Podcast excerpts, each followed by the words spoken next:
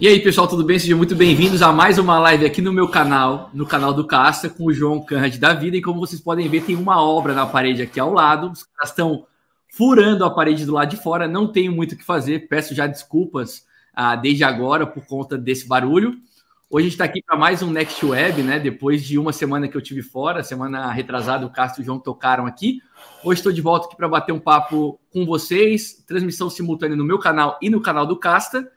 E bora falar hoje de um assunto super interessante que o Casta vai abordar com profundidade na semana que vem, que é a história aqui, ó. O grande reset que criptomoeda, de, é, o grande reset, o que criptomoedas tem a ver com isso. Então, antes que essa furadeira aqui espante a nossa audiência, Casta, começa a falar sobre isso, eu vou me mutar aqui, só vou me desmutar quando for conveniente. Bora lá. Bom, maravilha aí, boníssimo dia, João Razin. Boníssimo dia também para o João Canhat, que está aqui com a gente, da Vida em Sempre Presente. Tudo Aprendeu bem, a falar o sobrenome do, do João Canhat, hein? Eu estou exercitando, eu estou exercitando sozinho em casa, antes de dormir, eu, eu treino, sacou? Para não errar. Eu, poderia simplificar, né? Podia ser João Francisco, João Hack, mas eu prefiro deixar o Canhat. Assim, ninguém tem, pô. Ah, é, torna mais, ser... te, te, te, torna mais NFT, né, João? Porque João, Isso, qualquer coisa, é balaio, seja o que for, né?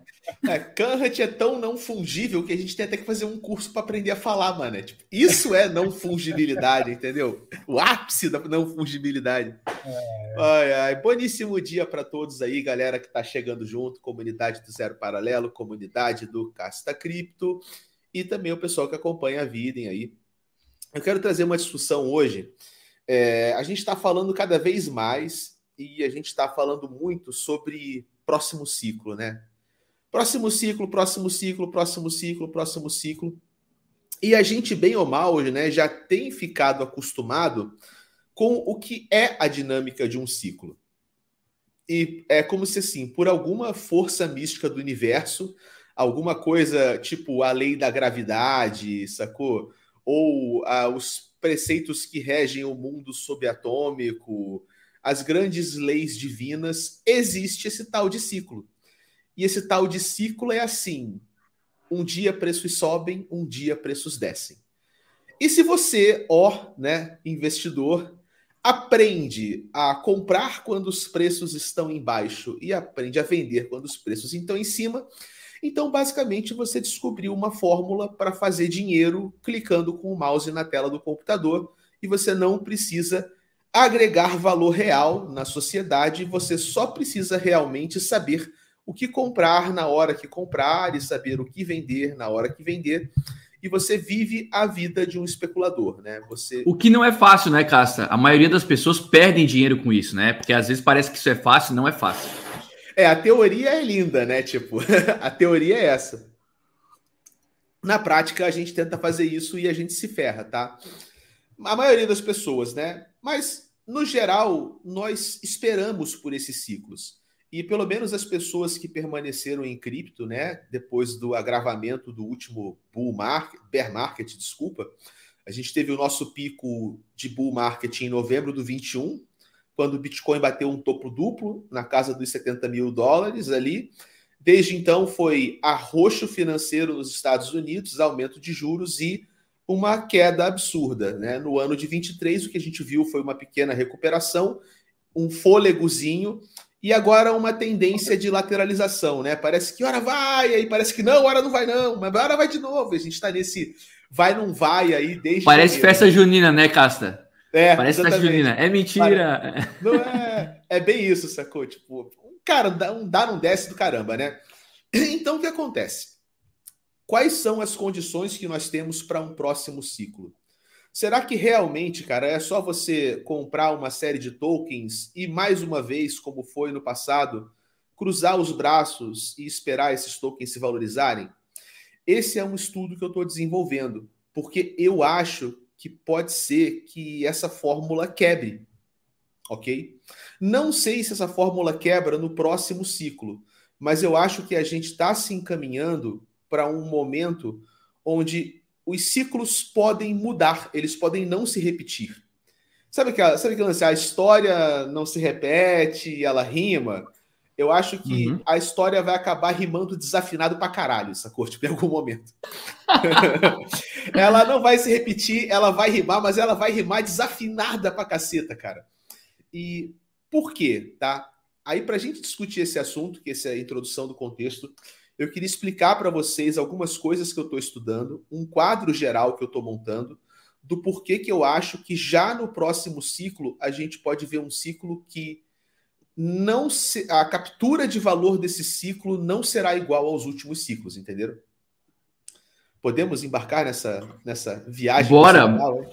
Bora! Ontem, ontem o Cássio já deu uma, uma intro a respeito desse assunto, né? Que ele vai tratar na semana que vem com profundidade lá para o pessoal do Zero Paralelo. Pessoal ficou até muito tempo depois discutindo as, as filosofias do Caça, né? As ideias que ele trouxe. Ah, bem interessante, assim. Então, prepare-se para vocês bugarem a mente, porque é uma daquelas viagens profundas aí do, do Caça que a gente que a gente conhece, né? É completamente fora da expectativa de todo mundo. Então, é, é aquela coisa é aquela coisa que te faz pensar, inclusive da minha. Então, te faz pensar, te faz refletir. Então, bora embarcar de uma vez aí nas profundezas da tua mente. É, depois eu posso até mostrar, cara, mas a, a, a primeira pessoa que eu chamei para discutir essa tese a fundo foi o Chat GPT-4. a gente um... viu, a gente viu isso. É, vocês viram? Eu mostrei, eu mostrei na prática, cara. Quando eu apresentei a situação para o Chat GPT-4, ele não achou uma solução para o problema. Falei, bicho, se o homem não achou tu pediu, solução... a, tu, tu pediu a opinião e ele não deu. A gente viu isso ao é. vivo ontem. Ele falou: olha, tem muito jeito, né? Mais ou menos isso. Olha, cara, realmente o que você descreveu tá complicado, tá? Então vamos começar. Características que regeram grandes ciclos de alta, ok? No mercado de renda variável, não só em cripto, mas especialmente o último que cripto surfou junto. É... Isso está atrelado, pessoal, ao fornecimento de liquidez de dinheiro no mercado, tá? Especialmente depois de 2008 em diante. O que aconteceu em 2008? Tá? A gente tem que voltar um pouquinho na história. Vamos voltar para a crise imobiliária de 2008. A, a, crise imobiliária, depois até a gente pode falar um pouco, a gente pode colocar nossas impressões sobre ela, tá? Eu vou colocar a minha leitura dessa crise, depois a gente parte para o que se desencadeou. Porque a gente ainda está vivendo agora, 15 anos depois, consequências dessa crise imobiliária, tá? Mas basicamente a crise imobiliária foi um, um, uma bolha, ok, que surgiu na economia norte-americana baseada em empréstimos de imóveis. Então, o mercado imobiliário estava muito aquecido nos Estados Unidos e bancos e seguradoras e auditoras e aqueles caras que dão rating, né, agências de rating, montaram um esquema muito doido, cara. Um esquema onde você emprestava dinheiro para pessoas que não tinham renda suficiente para pagar aquele dinheiro que foi pego emprestado.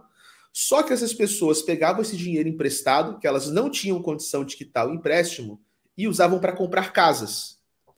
E estava tudo bem. Por quê? Porque as casas sempre se valorizavam. Então, basicamente, o cara comprava a casa, não tinha dinheiro para pagar o empréstimo, mas como a casa se valorizava, ele poderia vender aquela casa mais caro e depois pegar mais dinheiro emprestado, agora para comprar duas casas, que ele não tinha nenhuma condição de pagar, mas que estava tudo bem, porque essas casas também iam se valorizar para caralho. E ele podia pegar essas duas casas e vender elas para comprar três, quatro, cinco casas. Então você tinha situações, cara, onde você poder. Foi até uma das coisas que é, ficou muito marcante na figura de um dos caras que previu essa crise e fez o Big Short, né? Que foi a operação de shortar essa crise. Quando ele estava num táxi e conversando com o taxista, o taxista falou que tinha três casas em hipoteca e estava alavancando uhum. para comprar uma quarta. Aí ele falou: realmente tem uma coisa errada, né? Então, como que isso, como que isso cresceu tanto, tá? Qual que era a jogatina? Empresas de crédito imobiliário que estavam na linha de frente faziam empréstimos para pessoas que não entendiam de dinheiro. Então, especialmente comunidades é, latinas, hispânicas, que viviam numa região de inseguridade social, esses caras iam lá e falavam: Olha, tem um negócio aqui para você incrível, pega esse dinheiro emprestado, umas fórmulas de juros super complicadas, renegociando dívida dessas pessoas.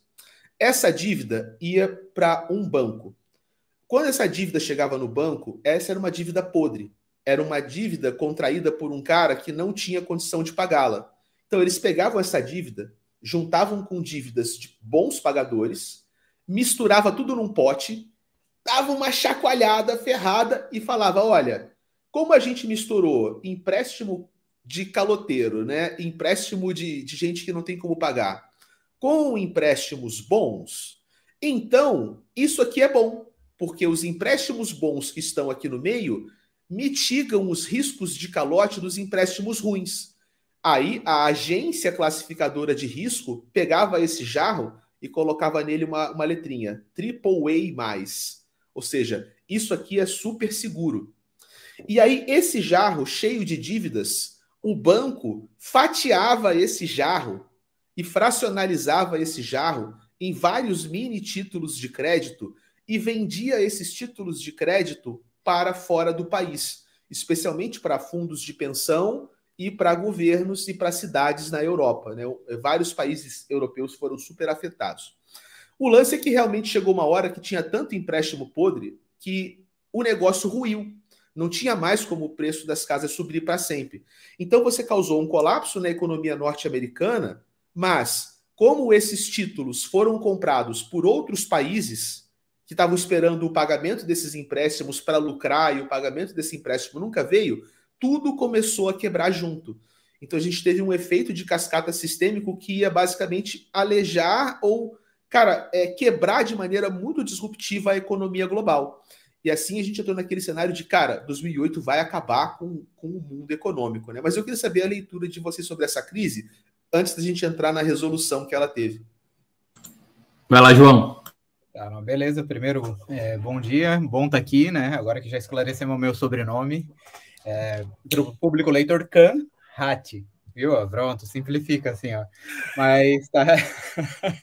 Muito bom estar tá aqui, né? Eu vou, eu vou contrariar um pouquinho assim o Casta, ou pelo menos dar uma visão. Eu nem sei para onde o Casta vai, tá? Mas eu vou, vamos, vamos começar por isso. Tá? Boa! É, o título da live tá como grande reset, né? Tipo, eu, eu, eu vou chamar de a grande reacomodação, tá? Então, eu, a, minha, a minha visão é a seguinte, tá? Tipo, e sendo bem fatalista, digamos assim. Cripto é simplesmente um meio que vai servir para, já agora ou nos próximos anos, poder reacomodar o sistema capitalista como já ocorreu em outras épocas. Se a gente pega, por exemplo, é, o crash da bolsa de 1929. Qualquer aluno aí que passou no ensino médio estudou sobre quando teve o crash da bolsa lá em 1929, porque tinha muito mais demanda de produtos do que é, muito mais oferta de produtos do que demanda de compradores. Tu foi o único estudante de ensino médio que viu isso. Tudo bem, provável. Mas assim, quando a gente retoma para o primeiro grande crash da bolsa de 1929 teve uma necessidade de solução institucional ou governamental. Qual foi naquele momento? Tinha uma insatisfação popular, e geralmente é uma insatisfação cultural, que foge da ala econômica, né? De mudança, de tentativa de mudança do sistema. Para quem busca o crash da bolsa e vê as pesquisas eleitorais daquele período, 1930, o público norte-americano ele queria mudar de sistema. Ele queria sair do sistema capitalista e ir para um sistema conhecido como comunista que estava funcionando lá num outro país chamado Rússia. Só que tinha. Daí qual que foi a solução que o sistema reacomodou naquele momento?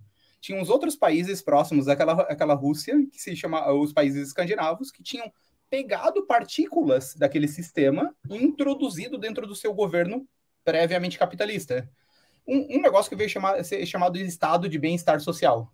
Foram pequenas ações que o governo permitiu para que a população ficasse satisfeita dentro daquele sistema capitalista. Agora, pulando para 2008, tá? Não vou passar por 60, pela revolução sexual, nem pela. pela... É, calma, né, cara?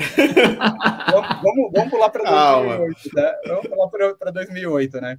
É, cripto, ou a insatisfação popular de 2008 vem com uma, com uma lógica de que o sistema financeiro está quebrado, que a gente constata hoje, né? Te diz, pô, a, a solução sempre é imprimir mais dinheiro, isso sempre aumenta a inflação, vai gerar um novo ciclo, gera, a gente está esperando o que hoje, né, para o mercado decolar? Liquidez, né? Liquidez, o que, que é? É dinheiro entrando no sistema cripto, que é um sistema altamente arriscado. Hoje em dia, qual que seria a solução para ter mais liquidez no sistema? Alguém ligar algumas impressoras, né, no, em alguns bancos centrais e começar a jogar liquidez dentro do sistema.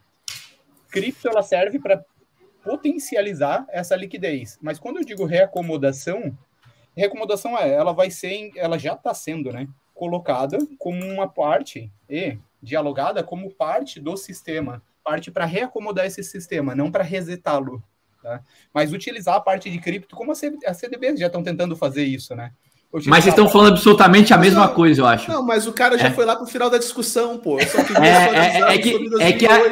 O cara é, já, eu já conver... não, tá não. fechar a live, pô. É porque eu conversei com. Não, não, não. É porque, olha só, eu conversei com o Casta ontem. E, e a tua conclusão é a mesma dele. É a mesma ah, conclusão. Desculpa. É, é, não, não, não, não, não, não, mas segue. Não.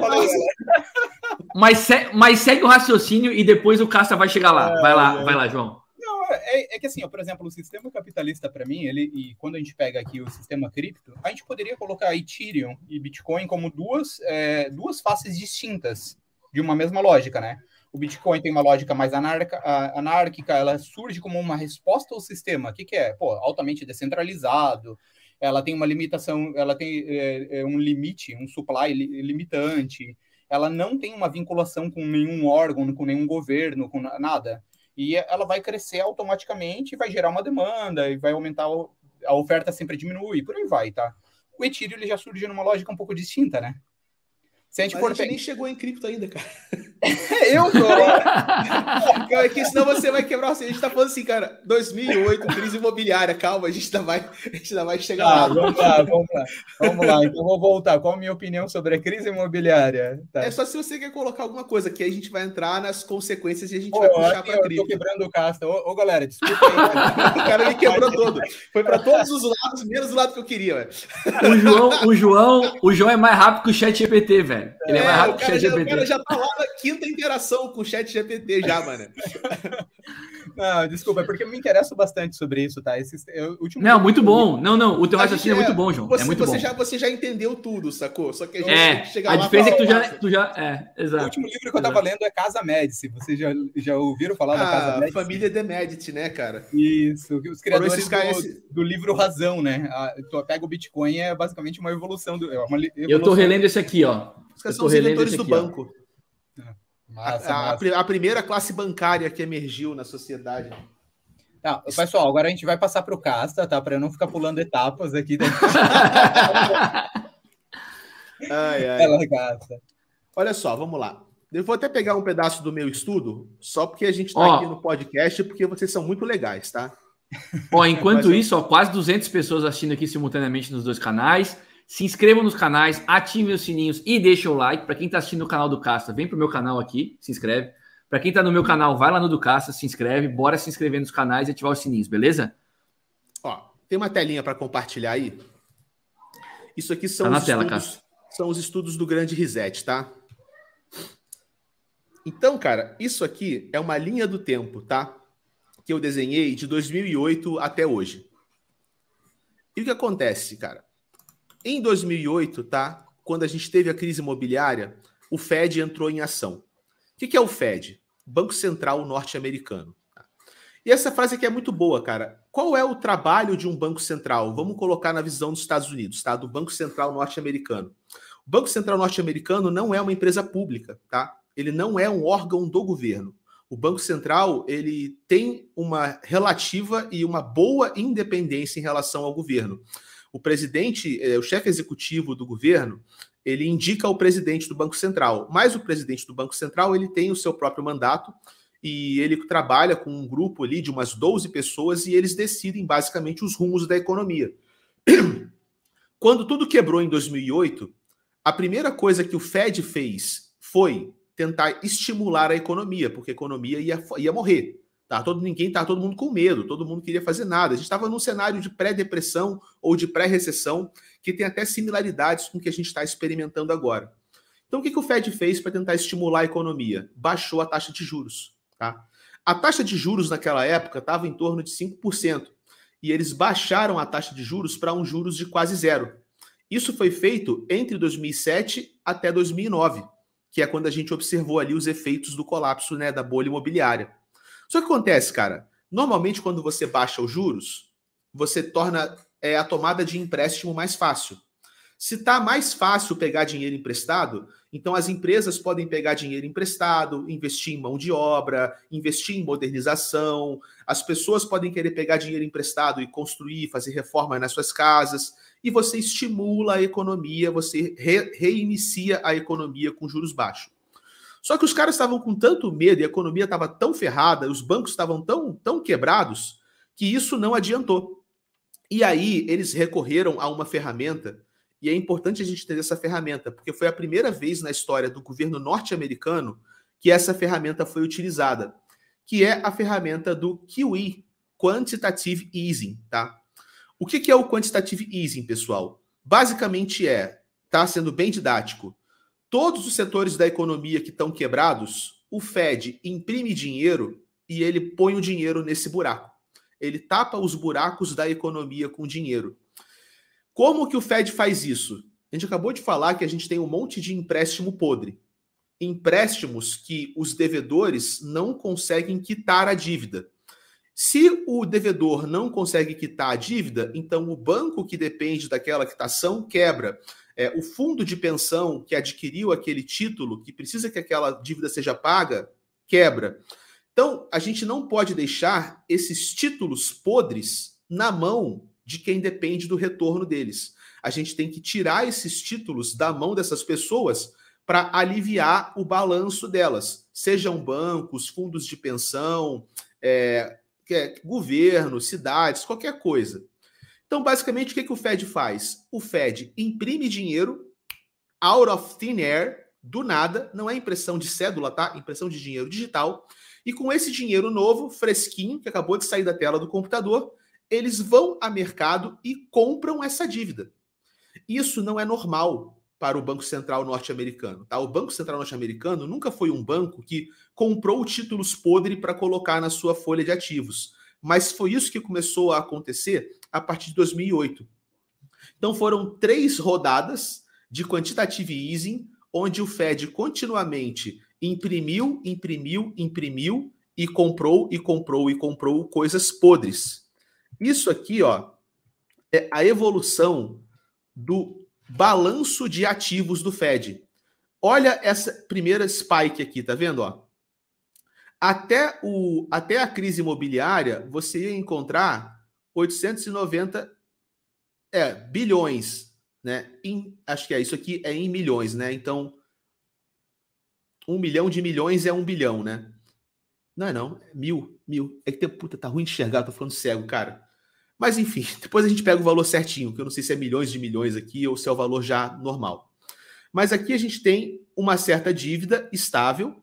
Em 2008 a gente tem esse pulo. O que, é esse pulo? É quando o Fed imprimiu dinheiro fácil, colocou o dinheiro fácil no mercado e limpou o mercado de tudo aquilo que é podre. Então toda a podridão agora mora no bolso do Fed e o dinheiro bom, que é o dinheiro novo, vai para o mercado e salva aqueles que estavam em problema. Só que quem foi que o Fed salvou? Foram os bancos, tá? Basicamente, o Fed salvou os bancos. Os devedores, que é o cara que comprou a casa e não tem como pagar, esse cara o Fed não salvou. A dívida continua existindo. Ou seja, o cara que se enrolou no empréstimo, foda-se. Mas o banco que iria falir, esse banco não. Esse banco a gente vai salvar o banco, porque se o banco quebrar, alguma coisa muito errada acontece. E vocês vão ver que esse gráfico depois tem um outro salto gigantesco, que acontece quando? Pós-pandemia 2019, tá? Então, cara, foram nesses momentos de uma puta injeção de dinheiro fácil na economia que a gente viu o deflagramento de grandes ciclos de alta no mercado de renda variável. E no caso do mercado de cripto, o nosso bull run épico, né, de 2021 foi alimentado por isso, por essa injeção de dinheiro fácil na economia que contaminou uma febre no mercado de renda variável. Então, basicamente, o que acontece com a gente? O que a gente está esperando para um próximo ciclo de alta? Nós todos estamos esperando uma próxima dentada nesse gráfico. Um próximo momento onde os Estados Unidos vai estar tão encalacrado, tão enrolado, tão ferrado, que o Fed. Que vão ter que imprimir dinheiro. É, e não é tipo imprimir dinheiro, é ligar uma bazuca de dinheiro, entendeu? E pegar essa bazuca de dinheiro e estourar a economia com dinheiro fácil até as pessoas estarem espirrando dinheiro junto com um catarro pelo nariz. E aí, realmente, se você tem esse nível de dinheiro fácil na economia, esse dinheiro fácil vai parar em tudo que é lugar. Né? A gente vai, por exemplo, o que aconteceu? Os sintomas da febre especulativa decorrente dessa injeção de dinheiro fácil. Companhias como WeWork e Airbnb sendo avaliadas em bilhões de dólares, recebendo bilhões de dólares em investimento. O cara, o, o, o CEO da WeWork, indo para o telejornal falar que ele estava avaliando o mercado da, da empresa dele em 3 trilhões de dólares, que era uma fatia do PIB global, e todo mundo embarcando nessa, investindo bilhões de dólares em coisas que não dão lucro, que não tem nem o plano de dar lucro, só querem abocanhar o mercado. Uma febre especulativa, sem precedentes. Então, como consequência tá, dessa política de se resolver os problemas do mundo, imprimindo dinheiro e arremessando dinheiro em cima do problema, a gente hoje está pagando um preço. Qual é o preço que a gente está pagando? Vocês vão chutar? Inflação, a gente tem inflação, né? Ou seja, o dinheiro é uma mercadoria como qualquer outra. Então, tu inunda o mercado com uma mercadoria, ela perde valor. No caso do dinheiro, inflação. Tá mudo, hein, João? Vou, vou, colocar aqui, ó, primeiro, eu gosto muito dessa, desses gráficos do Fed, mas eu vou, eu vou colocar aqui uma, uma puguinha. Talvez não seja os Estados Unidos, tá? Que liga a impressora. Ah, eu, você diz que é um fenômeno global, né? Não, não, não necessariamente global. Eu tenho uma. Eu, eu venho buscando olhar um pouquinho, tá? E daí aqui. É, um pouquinho os gráficos do mercado chinês. Há uma possibilidade de que seja a China e não os Estados Unidos que conduza a próxima corrida de alta, tá? Por exemplo, a China ela vem, ela pode aumentar e ela e a gente pode checar isso, essa oferta de dinheiro e uma quantidade substancial desse dinheiro, tá? É por meio de Hong Kong. A gente já vê alguns fundos negociados em bolsa de Bitcoin lá em Hong Kong servindo como uns exemplos desse instrumento. E os investidores chineses, eles futuramente eles podem, futuramente eu digo daqui a alguns meses, eles podem eventualmente comprar esse fundo como uma proteção da inflação do yuan. Então, é, efetivamente, às, às vezes a gente está olhando tanto para o mercado americano, mas a gente talvez, talvez, tá? E eu estou colocando uma pulga aqui, esteja de, é, desconsiderando o potencial que a segunda maior economia do mundo, que está em prestes a se tornar a primeira, tenha na, digamos assim, nessa impressora de dinheiro, tá? Porque talvez a gente vê o, um, o Fed hoje, só considerando aqui, né? A gente Antigamente a gente não falava de mercado macro dessa forma dentro de cripto, né? Mas tem uma correlação gigantesca. E hoje a gente meio que olha para aquilo ali como o, o momento do start, né? É. Mas a gente olha, né? Meio que, pô, se o cara ligar a impressora lá, a gente sai colocando dinheiro, né? É, mas hoje, por exemplo, a cripto, a cripto ela pode servir até como, eu não vou chamar de hedge, né? Porque não é, mas ela, ela pode servir até como uma proteção num mundo que está ficando cada vez mais é, multipartidário o dólar ele está perdendo muito pouco ainda, né? Mas futuramente talvez ele, ele venha, a tendência é que ele venha perder um pouco de influência no mercado global, agora que a gente começa a ver comercializações de é, Rússia, China, China, Brasil, China, África do Sul, é, China, Irã, ou, por exemplo, sem precisar passar por dólar, né? Para evitar gasto duplo, evitar taxas de câmbio. Então, o dólar, efetivamente, ele deve perder um pouco da influência, deve ser pouco a pouco, tá? Muito pouco. Mas isso já deve, mas deve aumentar muito a influência do yuan nos próximos anos. E com isso a gente vê um outro, outro tipo de mercado que era muito mais, que é um pouco mais restritivo. A gente olha pouco para ele, né? Porque as informações não são tão simples para chegar para a gente. A gente tem dificuldade, seja com a língua, seja de onde observar, seja de onde de conseguir mapear os dados, tá? Mas eu tenho um olhar assim, tá? E só colocando aqui, levantando, tá? Por exemplo, essa crise imobiliária a gente vê na China também, tá? É. Chegando agora. É, e a gente olha menos para lá porque nossos instrumentos talvez sejam menos treinados para olhar para aquele mercado. Né? A gente olha muito para o mercado norte-americano, mas é só jogando uma pulga aqui, tá? Que eu, eu tenho essa desconfiança e eu venho olhando esses dados de lá, tá? É, é, é esse, esse é o gancho realmente, Card. Porque o que acontece? A habilidade do governo americano de apontar uma bazuca de dinheiro para a economia e disparar não é mais a mesma porque agora eles têm, como o João Razin falou, o fantasma da inflação. Essa brincadeira de resolver os problemas fazendo chover dinheiro fácil Você não pode fazer isso se você está tentando conter a inflação. E tem um problema, né? Os Estados Unidos agora está tentando conter a inflação. Então, eles estão subindo juros, subindo juros, para tentar baixar a inflação, para tentar baixar a inflação. E pode ser que eles se restringam de implementar novas políticas de quantitative easing. Então, como você falou, se o dinheiro fácil não vier deles, o dinheiro fácil vai ter que vir de algum lugar, né? Ou, na verdade, pior que isso, não vem dinheiro fácil de lugar nenhum, tá? Que essa é uma outra possibilidade. Então, o que acontece quando a gente pensa em termos de um grande reset cripto? E aqui a gente entra no tema da live, né? Depois de meia hora de, de introdução. É, a maneira como os ciclos especulativos se formam e, e, e, morrem, como as bolhas incham e como as bolhas estouram, essa brincadeira nossa de vamos surfar uma bolha até que ela estoura, esperar a próxima bolha, surfar, ela estoura, isso pode quebrar, porque a engenhoca subjacente, que é a engenhoca do dólar, né, que dá a liquidez e tira a liquidez para a formação e para a destruição dessas bolhas, essa engenhoca inteira pode colapsar.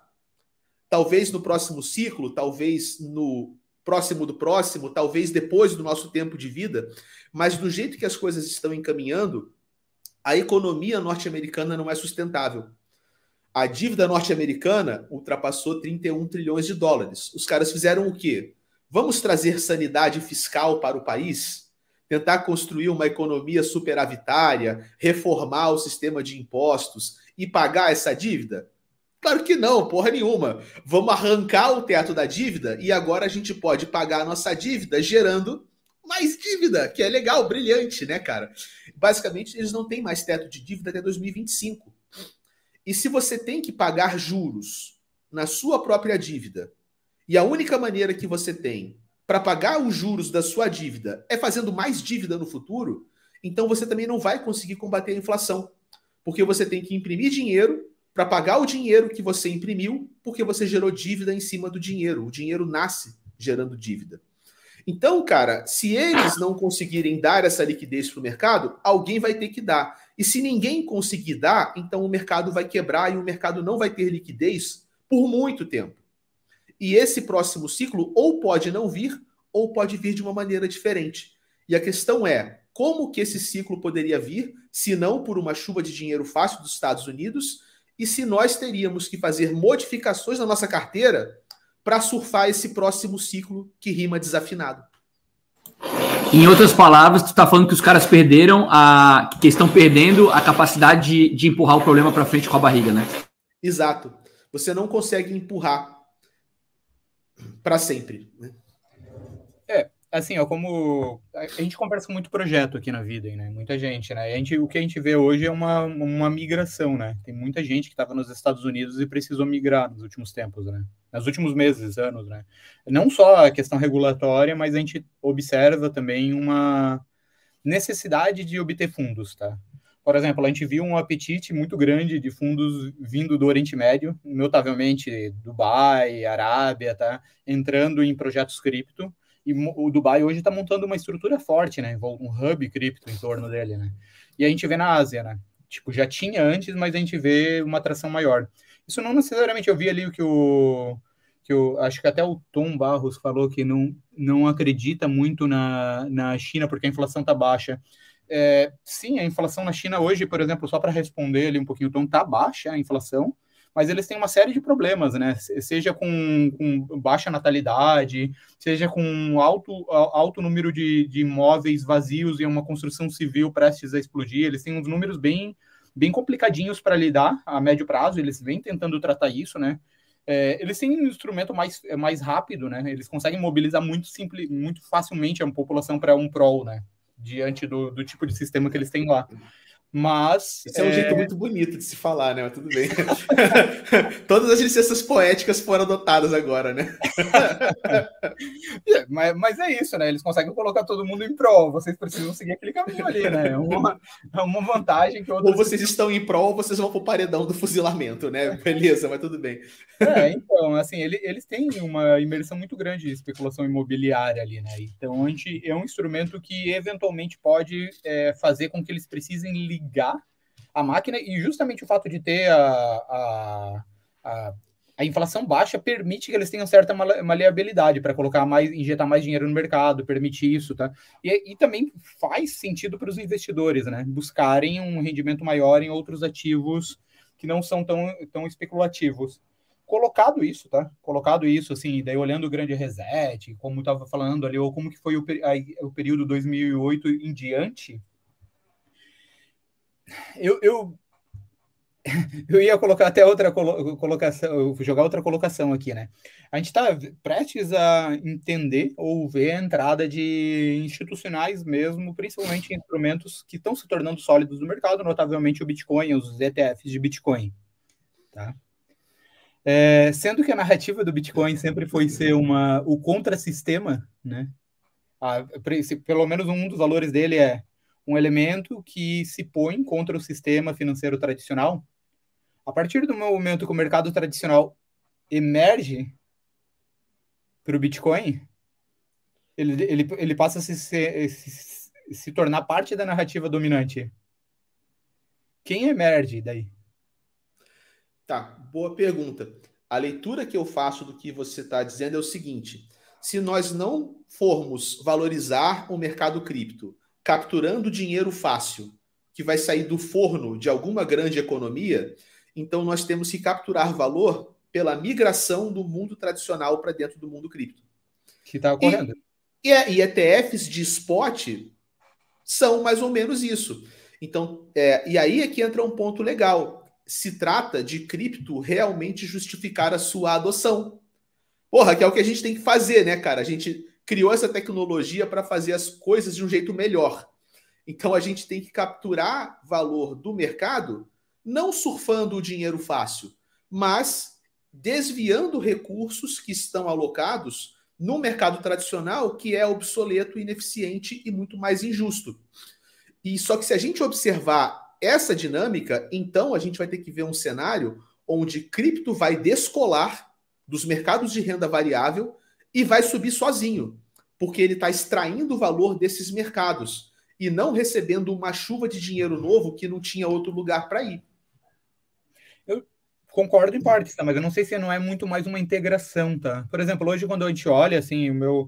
Para mim, mim tá claro, né? Talvez, assim, a gente tem várias narrativas aí no mercado surgindo, mas a do ETF, do Bitcoin, talvez seja mais é, visível, mais clara. Me parece que se tornou muito mais o é, quando do que um se. Né? É o quando, Boa. quando vai ser.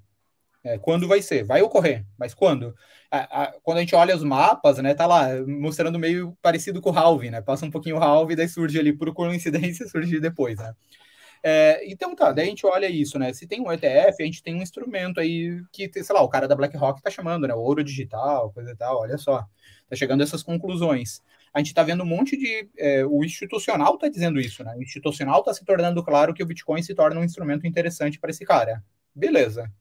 Então, assim, a gente está vendo aí, quando a gente vai olhar os tesouros da AVE, ou os tesouros de outros, ou de outros protocolos, tu vê lá o, os, os ativos do mundo real é, como grande componente já do DeFi atualmente. Né? Como grande componente. Então, a gente já está vendo... Maker, em Maker, em Maker, em, em Maker, para emissão de DAI está cada vez crescendo mais a participação Isso. de Real World Assets. É, Maker DAO. É, eu vou, eu vou ser bem franco, tá? E daí eu aqui eu nunca fiz um estudo aprofundado de Maker, tá? Eu tenho um estudo bem superficial dela e, eu, e sempre coloquei como algo que eu deveria fazer e olhar com mais atenção, né? É, então, assim, porque me parece um ativo que está bem, tá aí para ser interessante a gente olhar, né? Mas a gente está vendo essa conexão ela começando a surgir, né? Então, quando eu digo integração, é, é de certa forma, aquela lógica anárquica que o Bitcoin tinha lá no início, das outras criptas tinha, a gente está vendo uma certa institucionalização, profissionalização, regulação.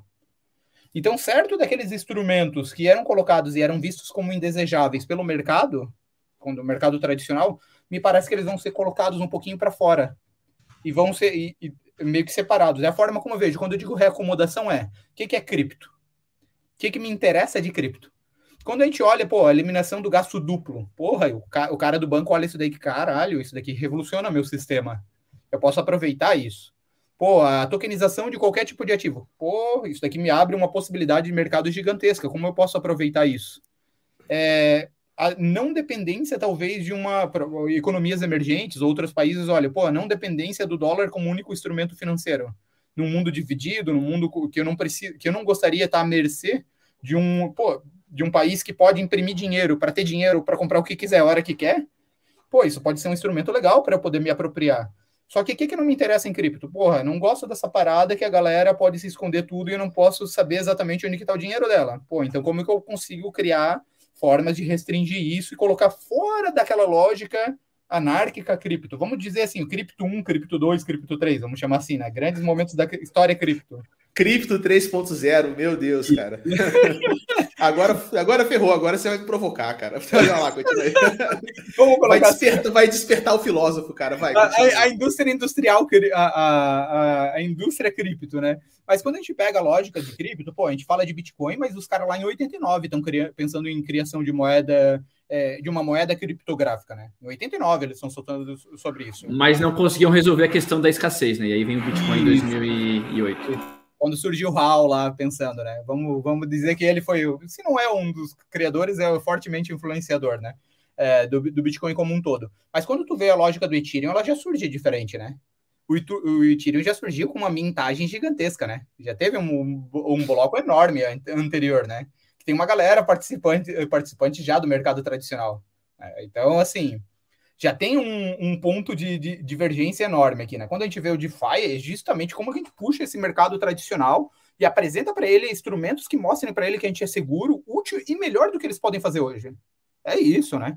Então, como que daí, assim, ó, e, e, quando a gente vai fazendo isso, como que tu vai sumindo certos elementos é, que eram vistos como a gênese cripto? Então, quando eu digo reacomodação, é isso, tá? Eu, eu entendo que, tipo, como um político radical vai indo para o centro, cripto ela está indo para o centro e daí perdendo parte do radicalismo dela. É, eu não sei se é radicalismo, mas talvez amadurecendo a sua visão, né? Isso, pode e, ser isso. Isso é uma coisa que eu também quero discutir, tá? Na semana do grande reset. Que talvez, cara, a nossa compreensão sobre o que é cripto tem que mudar. Exato. Ok? E isso é o grande reset cripto. É, o, que, o grande reset cripto é o seguinte: existem condições maiores do que nós que estão nos convidando a mudar a nossa compreensão do que é o mercado cripto.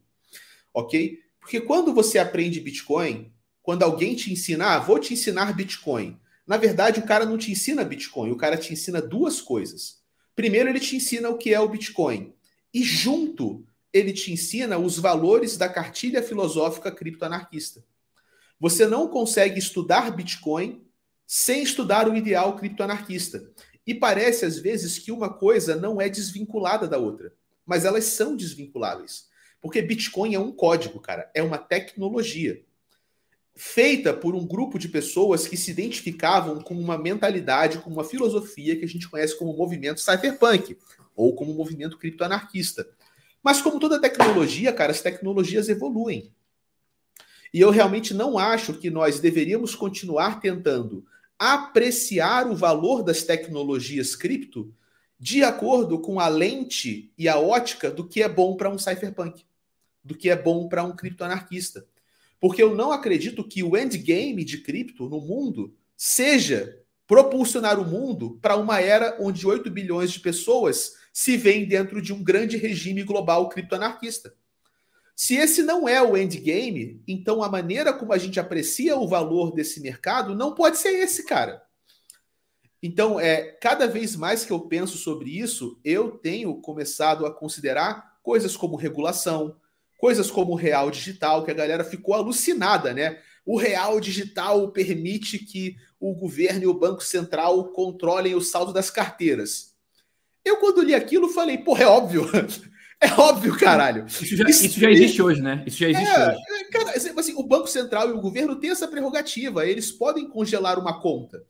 Isso faz parte da lei, sacou? Estranho seria se o projeto do Real Digital não tivesse essa função. Agora a questão é: a gente vai dar um monte de chilique e a gente vai dar um, uma birra cypherpunk porque o governo pode congelar a conta, ou a gente vai engajar numa discussão de bater de frente com o governo e falar, ok, mas se a gente está numa blockchain, então a gente vai definir quais são as regras para congelar uma conta. O processo de congelamento é transparente? O processo de congelamento é auditável? Quais são os critérios de consenso necessários para se congelar uma conta? Como que esse instrumento vai ser utilizado? O STF Essa... decidir que tem que congelar. Que tem que congelar.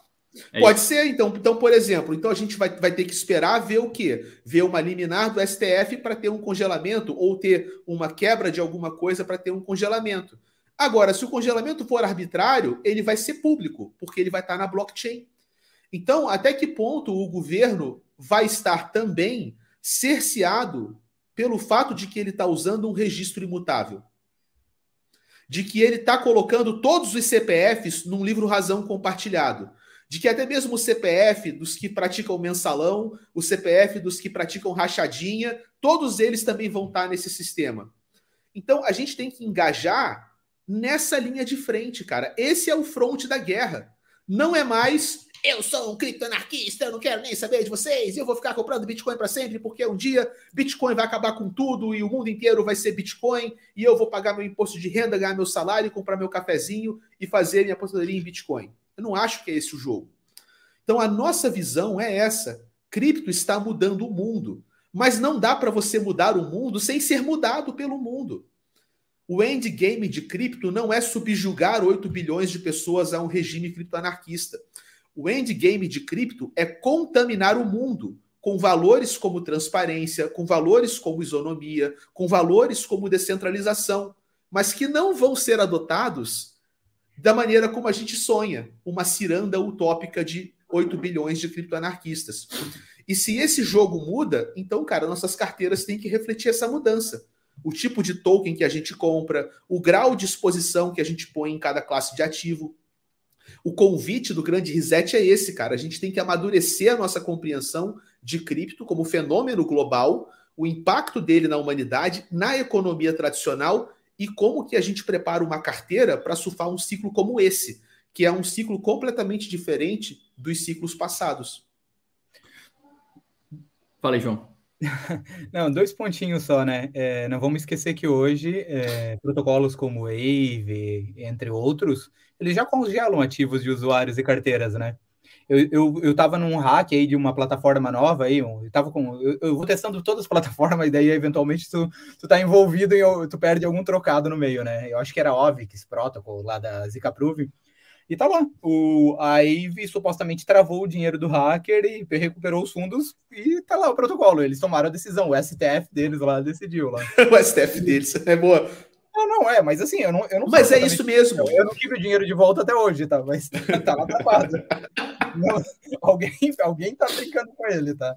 Mas, mas tá, assim, é, então já ocorre, né? Já tem esse nível um pouco de, de quebra de, de descentralização, né? É, sobre o real digital, porra, mas para mim é óbvio que isso é ter, né? Mas tá. É, é, Razim, pode falar, senão eu ia continuar, eu ia puxar outra coisa. Pode, pode Cara, eu adoraria falar, eu tô louco para falar, mas ó, a furadeira aqui do lado não me deixa. Ó, segue aí, tranquilo. Segue aí. É, assim, ó, quando, eu, quando eu, eu, gosto muito dessa ideia de tentar refletir na carteira é, lógicas do que eu entendo que é esse ciclo, né? Eu venho tentando fazer isso. Eu até falei com o Casta, assim, né? Um tempo atrás, né? Do que eu do que eu estava olhando e porque eu olhava para alguns protocolos como fundamentais para a lógica é, futura, né? É, por exemplo, para mim tem algumas coisas aí, tá? Eu acho que esses criptoanarquistas ou a galera que começa a olhar, pô, eu não quero estar do lado do cara da BlackRock aqui. Onde que eu, qual o, o Bitcoin é tudo isso assim? Será que não tem nenhuma outra moeda para isso? Agora eu vou ofender metade da plateia aqui. Né? Agora ferrou, cara. agora, agora, ou, ou assim. Alter, a alternativa ao Bitcoin eu te respondo, hoje não existe. Hoje não, não existe. Não existe, mas, mas existem protocolos que ganham é, adesão anarquista, tá? E cripto por outros tentando motivos, emular né? uma lógica, motivos, tentando é. emular uma lógica do, do Bitcoin. Continuamente tu vê isso nas narrativas, né? Quase todos, quase todos os ciclos surgem, né? É, coisas como essa. O que hoje eu vejo, tá, a minha, a minha carteira tenta refletir, é protocolos que eu entendo que, vamos dizer assim, são protocolos de crescimento. Que eu entendo que eles vão ter papel fundamental no ciclo, mas hoje eles não são protocolos com tokenomics tão bom e ativo. Por exemplo, assim, ó, eu posso falar três, que a maioria, todos vocês, e eu também tenho inúmeras críticas ao, ao tokenomics, mas que claramente a gente consegue ver o papel de relevância que eles têm no mercado cripto. Eu não sei se vão ter daqui a alguns anos, tá? Mas eles são dominantes nos seus setores. Vocês conseguem ver a Uniswap, sempre é uma referência. Só que o protocolo eh, do setor. Eu, eu, eu gosto da lógica acadêmica que eles têm, né? eles liberam o código, vamos lá, mexam aqui. O, o, protocolo deles, o token deles não é relevante no ponto de vista de trazer valor para o usuário o tempo todo e refletir o que o protocolo é. Mas, assim, a capacidade de, de, de mudança que eles têm de fazer isso no futuro, eu não duvido. Então, tu olha. E qual a importância que eles têm hoje no mercado de DeFi? A AVE, como protocolo de empréstimo. Pô, o tokenomics da Eve não é o mais simples do mundo de entender, né? É uma bagunça generalizada. Mas olha o potencial que eles têm dentro do que a gente imagina que é a integração com o mercado cripto. A Chainlink, a integração como um todo de informação externa, o CCIP e toda aquela lógica. Qual é a importância desses, desses protocolos? Eu, às vezes, quando eu vou olhar o meu, meu, meu portfólio, eu me faço essas perguntas continuamente. Quais são protocolos que daqui a alguns anos eles ainda vão ter um papel ativo nessa facilitação de adoção. E eu tento refletir isso pensando, não necessariamente que eles são melhor que o Bitcoin, porque eu não acho, eu, acho, eu gosto do ativo Bitcoin demais, gosto do ativo Ethereum demais, mas quando eu penso na minha carteira de portfólio, eu penso o seguinte, qual é o ativo que me, pode me dar a maior taxa de, a, eu penso em assimetria, né? Qual é o ativo que pode me dar a maior taxa de retorno com, mai, com o maior risco, com o menor risco calculado possível? Tipo, quando eu olho, sei lá, eu, eu mas, de... mas, ô, João, mas aí eu acho que a gente está comparando é, ovos com bananas, sabe? É, porra, Bitcoin é uma coisa, enquanto essas, essas outras soluções, eu concordo contigo, são tipo, os tokens são tipo é, ações de growth, né? Ou seja, Isso. muita inovação, muita usabilidade, enquanto o Bitcoin é, é dinheiro, é hard money para mim. Então, é, é, porque o pessoal compara muito uma coisa com outra, né? Isso, não, eu acho que não tem comparações, tá? É, assim, tipo, sei lá, Bitcoin é uma coisa, e isso não, não exclui que tem outros ativos assim que fazem muito sentido. Claro, pô, para a gente entender, né, é, a, a, capacidade de que desses times, tu tem que estar envolto no projeto, né? Não envolve sempre, né? Por exemplo, eu não tenho tantos protocolos na minha carteira, mas os que eu tenho eu, acompanho com um grau de, de, de olhar. E digo mais, João, assim, ó, aproveitar que a furadeira parou, digo, digo mais, fora Bitcoin Ether, não existe um único ativo. Nenhum entre mais de 20 mil listados, nenhum que o preço suba por demanda do token. Todos, absolutamente todos, se apreciam por especulação. Por exemplo, eu acho foda o tokenomics da Chainlink e está melhorando a cada dia. Mas o preço do token não sobe por demanda pelos oráculos. Pô, a Chainlink é fundamental, oráculos são fundamentais para a correta execução de contratos inteligentes. Todo mundo entende isso. E o token é usado para pagar esses oráculos. Hoje o cara pode fazer stake do token participar do resultado financeiro dos oráculos, lindo. Agora, dizer que o token se aprecia por demanda é mentira. Nenhum ativo se aprecia por demanda. Nenhum. Nenhum. Zero. Essa afirmação aí é forte, hein? Mas eu gostei. Mas é cara. verdade. Mas é, eu, tô, é eu tô refletindo nela. Qual ativo que se aprecia por demanda? Não, o preço sobe porque muita gente compra porque precisa usar. Nenhum. A XS. A, a, SLP, Small Love Potion. É, é, mas, Só que o negócio é inflacionário que nem o demônio. Não, tô zoando, né? Aí, aí tem que pensar na. Não, não, não, não, não. Tu, tem, tu tens razão. Por um período, por um período muito curto ali, tinha muita demanda, o preço subia e tal. Mas não vamos é lá, não é sustentável ali. Agora não, pensa não, é, sustentável. Joguei água no chão. É, pensa, to, pensa tokenomics sustentável. Token, existem alguns tokenomics muito bons mas nenhum deles o ativo se aprecia por demanda, porque o cara quer usar aquilo ou quer, ou quer guardar aquilo. Nenhum, cara. Bitcoin e Ether, o resto, o resto não tem demanda suficiente para impactar o preço. Sacou? Não tem. Agora, a gente vai chegar lá? Eu acho que a gente vai chegar lá. Isso significa que, que nada presta? Não, não é o que eu acho. Eu não acho que nada presta. Eu acho que presta. Eu acho que, que todas essas questões vão ser melhoradas com o passar do tempo. Eu concordo com o Castro. O que o Castro está falando aqui em outras palavras, ah, e eu, eu, eu, compreendi isso porque a gente conversou ontem, ontem também, é o seguinte: beleza, especular o mercado cripto pode ser feito, a gente vai continuar espe especulando e tudo bem. Outra coisa é tu investir no mercado. Tu especular no mercado é uma coisa, tu investir no mercado é outra. Quando tu investe em algo, tu tá colocando grana porque tu acredita que aquilo lá vai gerar valor, vai, vai gerar receitas, vai gerar receita porque as pessoas demandam aquilo, vão utilizar. Então, especular é uma coisa, investir é outra coisa. Dá para fazer as duas coisas, mas talvez chegue um momento em que a gente precisa mais investir do que, do que especular. Hoje o mercado cripto é 99% especulação. É isso. Ô, Razin, perfeito, cara. Esse é o ponto. o grande reset cripto que eu estou querendo propor, ele é uma mudança de mentalidade, de como a gente enxerga cripto. Então, o Bitcoin não é como as outras coisas. Bitcoin é um hedge contra a opressão governamental. Isso é que é o Bitcoin. O Bitcoin tem que continuar existindo. Exato. Porque se o Bitcoin não existisse, o real digital ia ser muito mais cavernoso, entendeu? Enquanto o Bitcoin existe, os governos estão em xeque. Esse é o papel dele. O que é diferente do papel da Ethereum, que é um computador global de inovação em tokenização, que é diferente Exatamente. de tokens de aplicativos finais como Uni, Aave, Link, Matic, que estão desenvolvendo em cima de um caso de uso muito final e que sabem ou não e irão ou não capturar valor. Isso categoriza. E em cima disso entra a mentalidade. O que, que nós temos agora em cripto? Três perfis de pessoas, pelo menos, ou três grandes perfis. Ou você é especulador, ou você é investidor, ou você é builder. Ok? O que, que está nos levando ao colapso do sistema capitalista? O excesso de especulação. Uhum. Então, o que eu acredito, cara? Enquanto o mundo aprende que a especulação leva ao colapso, quem vai conseguir capturar mais valor do mercado não é quem vive a vida do especulador, é quem sabe investir naquilo que realmente agrega valor real no mundo real e quem constrói as coisas que agregam valor real no mundo real. Então, o meu trabalho, que vai ser norteado depois do grande reset, é focar exclusivamente em investidores e builders. E especialmente em builders, cara. Porque Tamo junto nisso aí, hein?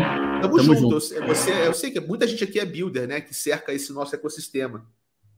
Quando, cara, o mundo da especulação colapsar, e é inevitável esse colapso, eu só não sei quanto tempo ele vai levar, a gente vai estar no meio de uma lança, ok? Para não falar a palavra direitinho.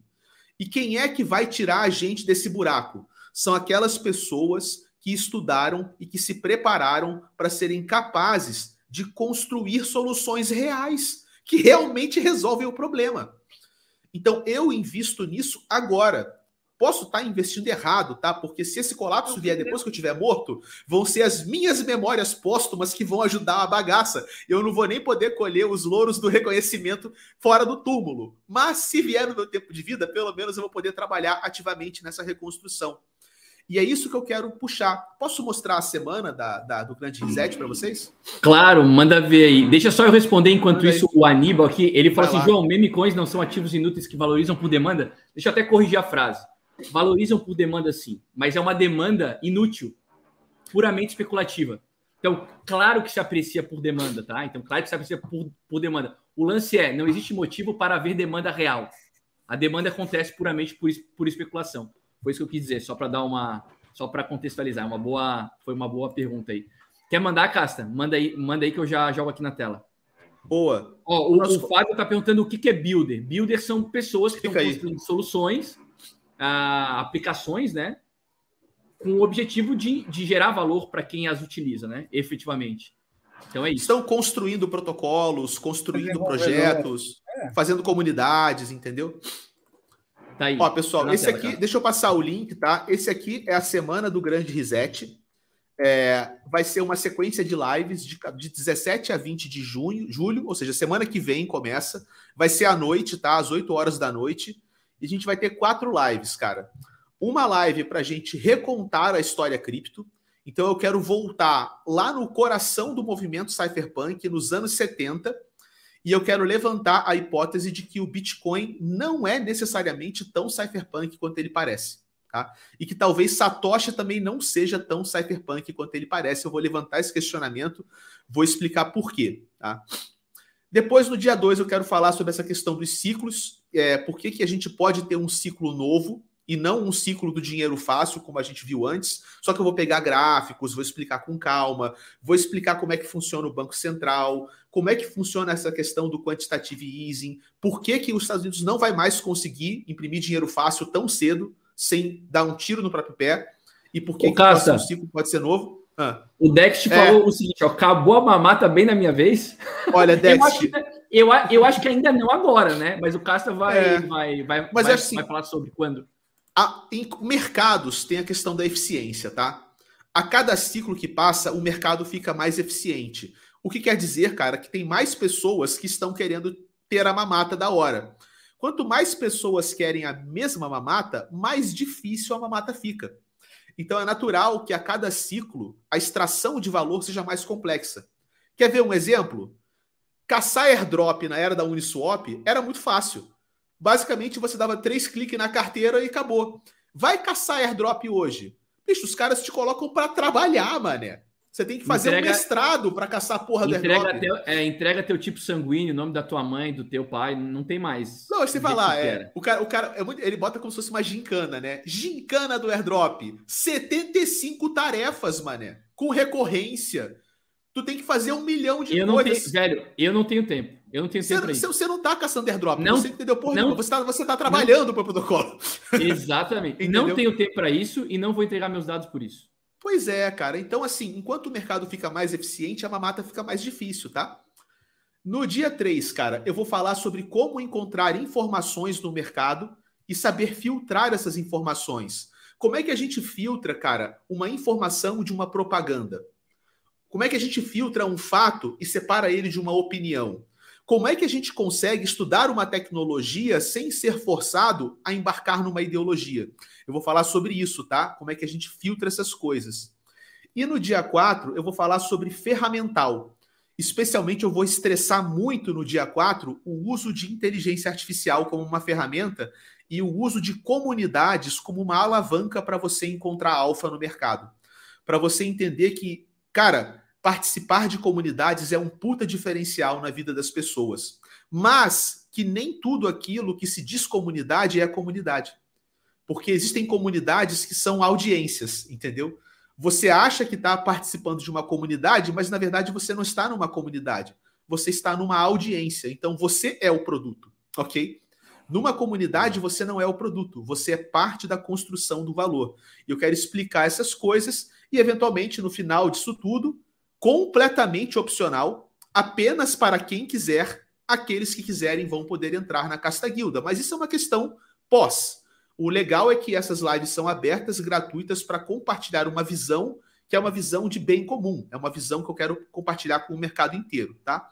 Então, para quem quiser, Ô, pode se cadastrar. Estão perguntando aqui, ó, se, se essas lives vão ficar gravadas, vão estar tá, vão tá gravadas no YouTube, né? Isso vai acontecer no YouTube, né? Essas lives são no YouTube aberto e vão ficar disponíveis para todo o universo cripto para sempre, tá? Imortalizadas no canal do YouTube. É um bem comum. Se você achar legal, você pode entrar na nossa comunidade, mas isso é se você quiser, sacou? Assim, o alfa das lives já está lá. E para quem quiser se registrar, eu vou compartilhar o material didático da live os slides, os estudos, sacou? Para a pessoa poder pegar as fontes. Se você olhar aqui, cara, eu não tenho como mostrar tudo que eu estudei, porque o estudo é enorme. Mas para quem quiser se registrar e o cara gosta de estudar, eu vou compartilhar todas as fontes do estudo. Dá um bisu em como é que funciona. Tem toda a construção da live, ó. Tem a big idea, tem a jornada narrativa, tem a explicação do que é quantitative easing, com descrição, com os benefícios com o passo a passo, os riscos associados, as referências que eu puxei, incluindo documentários de mais de uma hora, mas toda a história dissecada passo a passo, com link, com screenshot, com bullet point. Tudo isso aqui eu vou compartilhar, tá? Com quem estiver registrado, para a pessoa depois puder aprofundar o seu estudo. As lives serão gratuitas, são abertas, ficarão gravadas no canal Casta Cripto e o link é esse aqui que está na descrição para vocês poderem se juntar. Caso vocês queiram, serão todos muitíssimo bem-vindos, pessoal. Esse era o, o tá recado, tá no, João. O link está no chat, pessoal. Aí, ó, o pessoal tá, tá falando que não está achando o link. O link está no chat. É só clicar aqui no chat, vocês vão encontrar, tá? Ó, o pessoal tá, tá, tá, tá interessado aí. O Red Piliano tá falando que quer participar. Tem gente que tá falando aqui que já tá inscrita também. Então, é Só isso se inscrever, aí. Então, gente. Semana que vem. Que horas que vai ser, Cassa? Semana que vem, Vai ser todo dia às 8 da noite. Dia 17, 18, 19 e 20. Quatro lives. Então, semana que vem, conteúdo imperdível aí no canal do Casta, às 8 da noite. Eu já falei para várias pessoas, é, falo na frente do Casta aqui, é o meu analista favorito. O Casta é oh. é muito bom. Não, não concordo com tudo. Não concordo com tudo que o Casta fala. Tem, temos algumas diferenças, mas isso não, isso não significa que eu não é, admire o trabalho que faz, a maneira como compartilha conteúdo, a maneira como constrói raciocínio. A gente tem algumas diferenças pequenininhas ali. Eu sou um pouquinho mais, um, um pouquinho mais libertário, assim, mas, mas é, é, é sempre traz muita reflexão. Ah, sempre toda reflexão faz, faz muito sentido, realmente a cabeça explode, a maneira como o Casta constrói o raciocínio dele, né, João? É realmente um negócio maravilhoso, né? E o João também, hein? O João também baita na lista, também traz é, reflexões maravilhosas. Ah, o motivo de a gente estar tá fazendo esse Next Web aqui, ah, de 15 15 dias, tem muito a ver com, com o João, né? Com essa troca de ideia com o João, que tam, também traz uma, uma, uma visão a respeito do, do mercado. O João é professor, né? Os dois aqui em cima são professores né, tem, tem histórico é, é, pedagógico, né? Então a, a, gente consegue aprender muito quando tá, quando tá todo mundo junto aqui. Vamos ver o que mais Não, que a gente tem aqui. Só, Fala aí. É, põe, põe o... aí pro Casta aí. Pô, participa, cara. Quero assistir aí, pô. Vai ser legal. Participaremos. Ô, Razinho, ah, o meu comentário não aparece. Ah, tá, tá, tá. Peraí, aqui, Desculpa, vai lá. Aqui, fala ó. aí, fala aí. Ah, o João Razinho colocou também. É só, isso é aqui, é legal. Ó, aqui, isso é legal que Boa. você falou, Razin, porque muita gente me fala isso, assim. Casta, acho muito legal o teu conteúdo, não concordo com tudo que você fala, mas eu gosto de estar contigo. Cara, isso, é isso para mim é isso. Isso vem da tecnofilosofia, tá? Que é a minha a escola de pensamento que eu criei e estou desenvolvendo. Esse jeito de pensar que eu compartilho com as pessoas, ele não serve para convencer as pessoas a concordarem comigo. Não é esse meu objetivo. Não é, é que um todos falem, caralho, né? tudo que o Casta fala tá certo. Não, ele é um convite à reflexão. Fala, tipo, não concordo Exato. exatamente com tudo que esse cara falou, mas o que ele falou me deu vários insights e me colocou para pensar. Isso é diálogo. E Exato. eu sou um cara a favor de diálogos. Nós compartilhamos impressões e crescemos juntos com elas. Vários insights que vocês estão me dando, eu vou levar para a semana do Grande Reset. Então, então, então, em vez de eu querer sentar no meu quarto baixar o gênio e falar, caralho, vou abrir uma live e vou lacrar um monólogo e vou mandar real para todo mundo me achar o foda. Não. Cara, João Razin, João Kant, eu tô com essas ideias aqui, cara, o que, que vocês acham? E a gente amadurece o diálogo. Mais o chat GPT, né? Mais o chat GPT. Eu, cara, olha só, eu vou dar um spoiler, cara. Eu vou dar um spoiler. Eu vou puxar, durante as lives do Grande Reset, quatro personalidades históricas programadas como IA caras como Friedrich Hayek, o Keynes, o Satoshi Nakamoto reconstruído como uma IA e Alan Turing, o pai da computação. Estamos programando essas IAs para emularem o comportamento dessas personalidades. A gente vai criar um conselho de inteligências artificiais e a gente vai discutir esses tópicos com esse conselho ao vivo e a cores durante a semana do Grande Reset, cara. Boa, é isso, né, cara? Quando a gente conversa com pessoas que pensam diferente da gente, a gente sai da nossa zona de conforto, né? Tem gente que gosta de conversar só com quem pensa igual.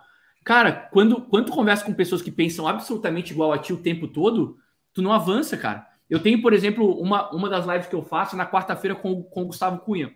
O Gustavo vem do setor bancário, B3 e tal. Eu discordo um monte de coisa dele. Mas, porra, é legal pra caramba conversar com ele, sacou? Porque a gente discute pontos de vista diferentes e assim a gente vai avançando, eu às vezes faço os comentários, eu vejo o Gustavo, ele, ele dá uma olhada assim para esse lado, ó, para a janela, aí eu vejo ele fazendo assim, ó. Tipo assim, não. não mas, mas, pô, é isso, tá ligado? O cara não tem que falar amém para tudo, para tudo que a, gente, que a gente fala. Dá pra gente conversar com pessoas que pensam diferente. O importante é nós termos os mesmos valores. Nós temos os se nós tivermos os mesmos valores, é, a coisa vai, sacou? A coisa vai e é isso aí. Isso, isso, é, isso é muito legal. Então tá, então todos convidados para semana que vem, a, o grande reset aí, então, a, a, a, sequência de lives do Casta, 8 da noite, lá no canal dele. Ah, ô, galera, posso soltar uma gotinha hoje? Soltar uma gotinha? Gotas, tá gotas, gota? gotas, gotas. Eu quero gotas, ó, cara. Ó, acessem aí. Acessem aí, gotas.social. Deixa, deixa eu por aqui. Não. Peraí, só um momentinho. Meu filho tá querendo aparecer aqui. Não aparece, tá bom, fofinho? Por favor. Já vai, tá? Já vai. É, eu, não, eu, eu quero ser youtuber que nem o meu papai. Tem gente, mostra, tem gente que mostra, os filhos e tal. Eu, eu não gosto, cara. Eu acho não, que não é, também não acho que é legal, não. É a minha, é a minha opinião, né? Cada um com a, com a sua, ó. Ah, vamos lá então, ó, gotas.social, fizemos uma, uma gota aí, opa, para lembrar um pouco esse bate-papo que a gente teve hoje. Deixa eu tirar esse banner aqui do fundo jogar a gente aqui para baixo. Espera aí. Aê, agora sim. Ó, então é o seguinte. Pera aí, filho. Quantas pessoas temos aqui assistindo? 400 pessoas. 400 gotas. 400 pessoas é o recorde do nosso histórico do canal? Não é o recorde, eu Não. acho. Tá maravilhosa a, a, a, audiência. Ó, vamos lá. Eu acho que é o recorde. Será que é? Não, eu, eu acho a que. A gente bateu 350 na última, não foi? Pô, eu não, não sei a última, porque a última eu não tava. É. Mas a gente fez, eu acho, para quase 400 já. Não sei se 400 é. já tinha dado. Já ultrapassaram 400 pessoas. Inclusive, ó, acessem gotas.social e a gente vai então disponibilizar um código aqui para vocês coletarem as gotas de vocês, beleza? Ó, vocês vão aqui, ó, e ditem o seguinte código. Vou pôr aqui no chat primeiro, para todo mundo conseguir ver, para quem não está, às vezes, é, vendo na tela, ó. Airdrop de Fiat. Airdrop de Fiat. Ou seja, airdrop de moeda fiduciária. Esse é o código. E aí vocês vão ver que a referência ah, traz um pouco do que a gente conversou aqui hoje, né? De onde virá o dinheiro? A expansão monetária historicamente afeta positivamente o preço dos ativos de mercados de renda variável. A discussão de hoje girou em torno de quem expandirá sua base monetária para que isso se repita, se é que isso se repetirá. Colete essa gota e comente o que vem pela frente. Então, quem coletar essa gota aqui, né, tem dólar caindo, tem uma referência aqui à, à, à arquitetura chinesa no fundo, a coletem aí a gota, e quem faz a coleta da gota pode fazer um comentário. Então, coletem essa gota aqui gratuitamente e comentem aqui abaixo o que, que vocês acham desse bate-papo que a gente teve aqui hoje, tá? São 400 gotas, eu nem vi quantos likes tinham, porque eram dois canais, então botamos logo o número de pessoas que estavam aqui acompanhando a gente ao vivo. Galera, considerações finais para esse nosso papo de hoje. Que aí, Casta? Ah, eu, é, tá bom, vamos lá. É, cara, eu acho que foi um bate-papo muito producente. É, me ajudou a ter vários insights de como eu posso amadurecer a narrativa e de como eu posso encadear os raciocínios e de como estruturar essa parte final, né? Da gente trazer isso para filosofia do investidor. Eu ainda não tinha trabalhado nesse ponto e a gente trabalhou isso muito bem hoje. Então, acho que a gente achou aqui um bom fechamento para a live do dia 2, sacou? Então, obrigado a vocês por estar aqui mais uma vez. Um grande abraço para todas as comunidades do Zero Paralelo, comunidade do, do João Razin é, e a comunidade Casta Cripto e para o Canhut para Videm. O pessoal pediu indicação de livro. Eu não Boa. gosto de indicar livro, cara, porque livro é aquela coisa que todo mundo pede e ninguém lê, né? mas eu, mas eu, vou, eu vou indicar um documentário, cara. Um documentário chamado The Age of Easy Money. Esse documentário está gratuito no YouTube e é um documentário sobre a questão do quantitative easing e a questão da fragilidade da dependência da economia norte-americana no dinheiro fácil. E hoje à noite, tá, amanhã à noite. Tem, ô, ô, ô, Cássio, tem legendado ou, ou dublado? Legenda, tem, legenda, não, legenda em português. Tem. Show, show, show. Tá? tá? E hoje à noite eu vou fazer uma live no meu canal assistindo ao vivo uma, um vídeo do Ray Dalio que explica como a máquina econômica funciona. Então, para quem quer entender essa parada de juros, Banco Central, governo, dívida, como é que a inflação aumenta, como é que a inflação desce, eu vou cobrir um vídeo, um vídeo didático do Ray Dalio ao vivo, assistindo o vídeo e fazendo documentários, que vai ser às oito lá no canal do Casta Cripto. Tá? Então, para quem quer se informar nessa questão do grande reset, esse documentário que eu passei e a live de hoje à noite são um excelente pontapé. Melhor do que ler um livro. Boa. Conrad. Beleza, primeiro, pô, bem legal estar tá aqui. É, eu até falei para o Casta que eu ia, ia seguir a dica dele, né? E ia entrando na discussão. Foi, eu, eu adoro falar disso, né? Então, é legal para caramba, né? É muito bom estar tá aqui. Eu só ia mostrar aqui para o pessoal um negócio que talvez eles possam ter. Acho que eles não têm interesse aqui, tá? Se, eh, vocês conseguem ver a minha tela aqui rapidinho? Agora sim, agora sim, João, acabei de colocar aqui. Ó, pra, futuramente a gente vai estar tá divulgando isso daqui gratuitamente, tá? É um portfólio tracker que o Henrique estava aí na última live com o Casta aí com a gente, é, produziu. E aqui é basicamente para o que o, é um portfólio que ele montou a partir de uma necessidade que ele tinha, uma dor que ele tinha do mercado aí, que ele não conseguia encontrar nada, é, ou não tinha nada centralizado num único lugar. Então aqui ele basicamente montou um template no Notion para ter tudo, tá? Desde investimento, desde a biblioteca de conteúdo, desde é, banco de artigos, analytics, eu consegui seguir o portfólio de NFT só, ou só as posições em aberto de DeFi, preços, bem, bem completo, tá? Incrivelmente completo, tá? Eu estou usando já como, como referência para o meu portfólio, tudo, e ele vai divulgar a partir da sábado na Morning Jog, tá? Passar o link para quem quiser, tá? Então, Aí assim, a, gente, a, gente, a, gente, a gente pode copiar e colar e usar isso para fazer o nosso portfólio, é isso? Isso, isso mesmo. Cada um vai poder montar o seu próprio portfólio a partir disso, tá? É um, é um template que ele fez e a gente vai ceder gratuitamente para quem quiser, tá? Então, é uma coisa da comunidade. Na edição de sábado, ele vai, que a gente tem ali da Morning Jog, ele vai colocar uma explicação detalhada do que a gente tem aqui, do que foi montado, foi colocado nos últimos meses, tá? Então, é um portfólio bem completo, bem relevante do, do mercado aí, e, pô, dá para montar tudo o que quiser. Tá aí tá? o link, ó. Tá aí o link no chat. Não, não, não, ainda não. Ah, tá, da Morning Jog, sim, o do portfólio. Morning Jog. É. depois a gente vai explicar, tá? Legal, é, cara, maneiríssimo. Então, é um portfólio tracker bem completo mesmo, tá? Vai ser distribuído gratuitamente para quem quiser usar, tá? Então, assim, é, é, ajuda muito, tá? Conteúdo, separar posições em aberto de DeFi, portfólio só de NFT, rede, bem, taxa de gás e tudo atualizado com com linkagem com CoinMarketCap e por aí vai, tá? Então, quem quiser é só continuar é, olhando e seguindo a gente ali, vai receber isso para poder usar né, e incrementar, digamos assim, seus próprios estudos e, e, acompanhar seus investimentos. Pô, eu vou fazer, com certeza, cara. É, não, eu já uso, tá? Não era um costume que eu tinha, mas eu ficava jogando é. tudo em blocos de nota, né? Então agora, pelo pois menos, é. eu concentro tudo num único lugar e fica, pô, incrivelmente útil, tá, para mim, tá? Irado, pô. É, bem legal boa, mesmo. Boa. Tá? Boa, é excelente, isso. pessoal. Excelente papo, como sempre, muito bom bater papo com vocês. Agradecer aí todos que estão acompanhando aí no meu canal e no canal do Casta Cripto. Se inscrevam nos canais, ativem os sininhos, deixem os likes. O conteúdo aqui é diferenciado. A gente tenta tratar, a gente trata, obviamente, de ativos, de preço também, mas não é só isso, né? O mercado cripto é muito mais que isso. Graças a Deus, estou vendo sol em Floripa. Meu humor já até mudou, eu tava deprimido até ontem. Agora meu, meu a obra acabou. Mudou sol nasceu. É, pô, pararam com a furadeira aqui, aqui fora, o sol tá maravilhoso. Então, tem um excelente dia. Aproveitem a quinta-feira.